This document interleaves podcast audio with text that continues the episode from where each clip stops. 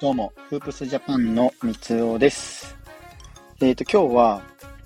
プロデューサーとタレントの関係性というテーマでお話をしてみたいと思います。えっ、ー、と、そもそもなんですけども、なんでこの話をしようかと思ったという理由がありまして、えっ、ー、と、僕がですね、今ですね、あの、川原拓さんの、えー、プロデュースの学校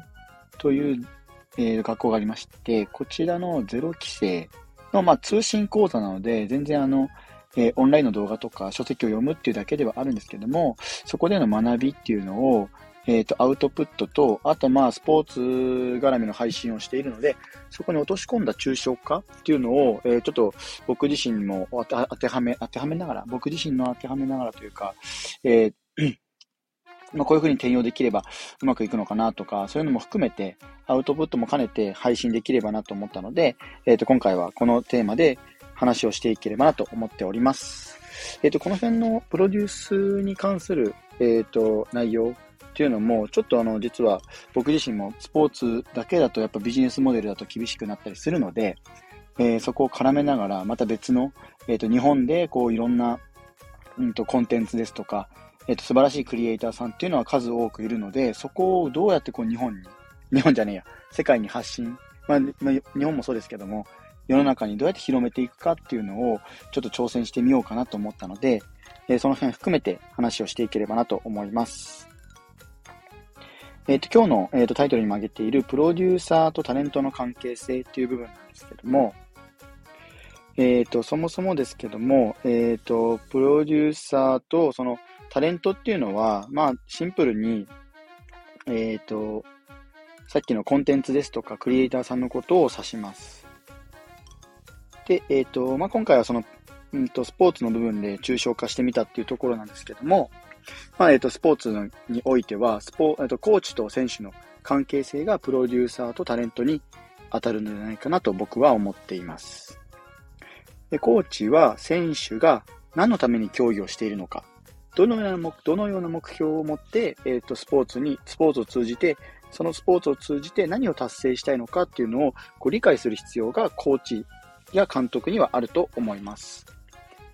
で、そのために、うんと、コーチは、え、ー、と、選手の目標を、えっ、ー、と、現実、実現するために、実現するためのパートナーになる、まあ、いわゆるこう、夢の共犯者って言えばいいですかね。というふうな部分に値するかなと僕は思っています。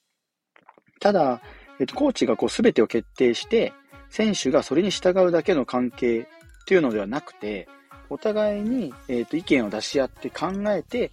まあ、理想は、えっと、50-50。お互いに50%ずつのこう判断を、えっと、できるっていう対等な関係性を持つっていうのも、実はこう大切になるかなと僕は思っています。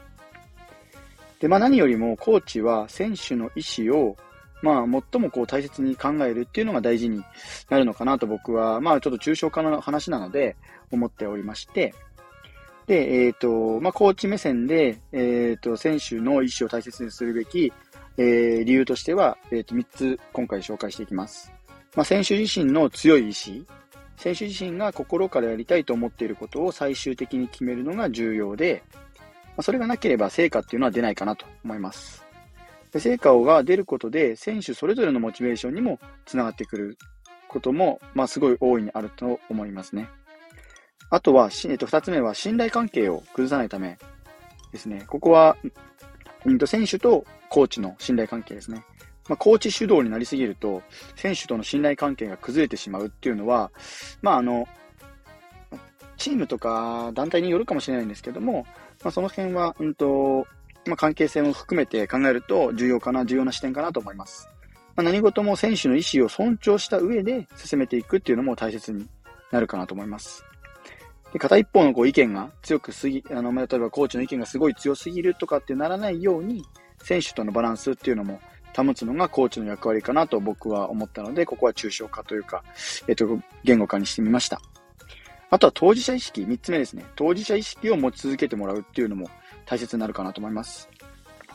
えっ、ー、と、選手それぞれ、選手自身か。選手自身には、うんと、まあ、試合や練習で、こう何をするべきか。自分の意思で決めてもらって、当事者意識を持ってもらう。持ち続けてもらうか。ということが大切かなと思います。で、この、こう、なんていうんですか、徹底すること、これを徹底するというか、まあ、当事者知識を持ってもらうことで、えっ、ー、と、コーチと選手は共にこう、目標に向かって進んでいけるのかなと、僕は思いました。えっ、ー、と、まあ、まとめとしては、うんと、ここまで、ね、あの、スポーツのその観点から、プロデューサーとタレントっていう関係性を取り上げていってみました。まあ、高校や大学の部活動でもそうなんですけども、まあ、プロスポーツの世界なんかも同じようなことが言えるのかなと感じましたね。まあ、何よりも、まあ、選手自身、まあ、プロデュースで言えばタレント本人がどのような目標があって、目的があって、どんな夢を叶えたいか、ここを、えっ、ー、と、コーチ、イコールプロデューサーが理解するっていうのが、まずはこう大切になるかなと思います。なので、えっ、ー、と、まあ、そこで、うんと、自分と、自分自身に落とし込んだときに、まあ、僕はプロデューサーという部分をちょっと目指して、ちょっとというかプロデューサーという部分を目指してはいるので、そこで、こう、関わってくれる方たちとの関係性ですとか、こう、お互いの目標を合致させていくっていうのがすごく重要になるかなと思いました。まあ、今回はこう、プロ、プロスポーツじゃねえや、スポーツとして取り上げていきましたけど、まあ、こういうのって友人関係とか夫婦夫婦関係、まあ、もちろんビジネスなんかの幅広い分野においても、この関係性、お互いの関係性を保つっていうのは、すごい重要になるかなと思いましたので、えっ、と、今回ちょっとアウトプットも兼ねて取り上げさせていただきました。なので、まあ、あの、皆さん、こう、プロデューサーとタレントの関係性っていうのをまたスポーツとかに落とし込んだ時には、コーチと選手になりますよっていうところで、え、ー、と、僕の抽象化ではあるんですけども、えー、考えてもらえるというか、あの、あ意識してもらえると、えー、面白いかなと思います。えー、最後に1点お知らせです。僕の、え、ー、と、身内、知人がですね、えー、クラウドファンディングに挑戦しております。内容としては、うんと、宮城県にえ東日本大震災で震災した当時の高校生が12年の時を経てバスケットコートを作りますという内容です。まあ、僕バスケットをやってきたので、まあ、このバスケのクラウドファンディングっていうのは、まあ、全力で応援したいですし、うんと、できる限りサポートできればなと思ったので、告知としてさせていただきました。一応残りの日数が55日。現在の支援総額が351万円なので、で、支援者数が244人です。なので、まあ、この辺はね、皆さんしっかりとん？しっかりと、変だな。えっ、ー、と、皆さんのこう支援があると、やっぱりこう、励みにもなりますし、えっ、ー、と、こう、宮城県という、またこうね、あの、八村塁が進出して、えっ、ー、と、輩出された明星高校があったりとか、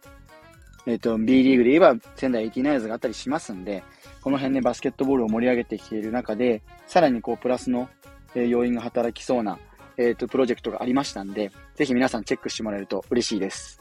概要欄にリンクの方を貼っておきますので、えー、ぜひね、見てもらえると嬉しいですね。はい。えー、フープスジャパンでは NBA や B リーグ、大学バスケなどバスケットボールに関する情報を日々配信しております。概要欄にリンク貼っておきますので、ぜひチェックしてみてください。以上、フープスジャパンの三つおでした。それではまた。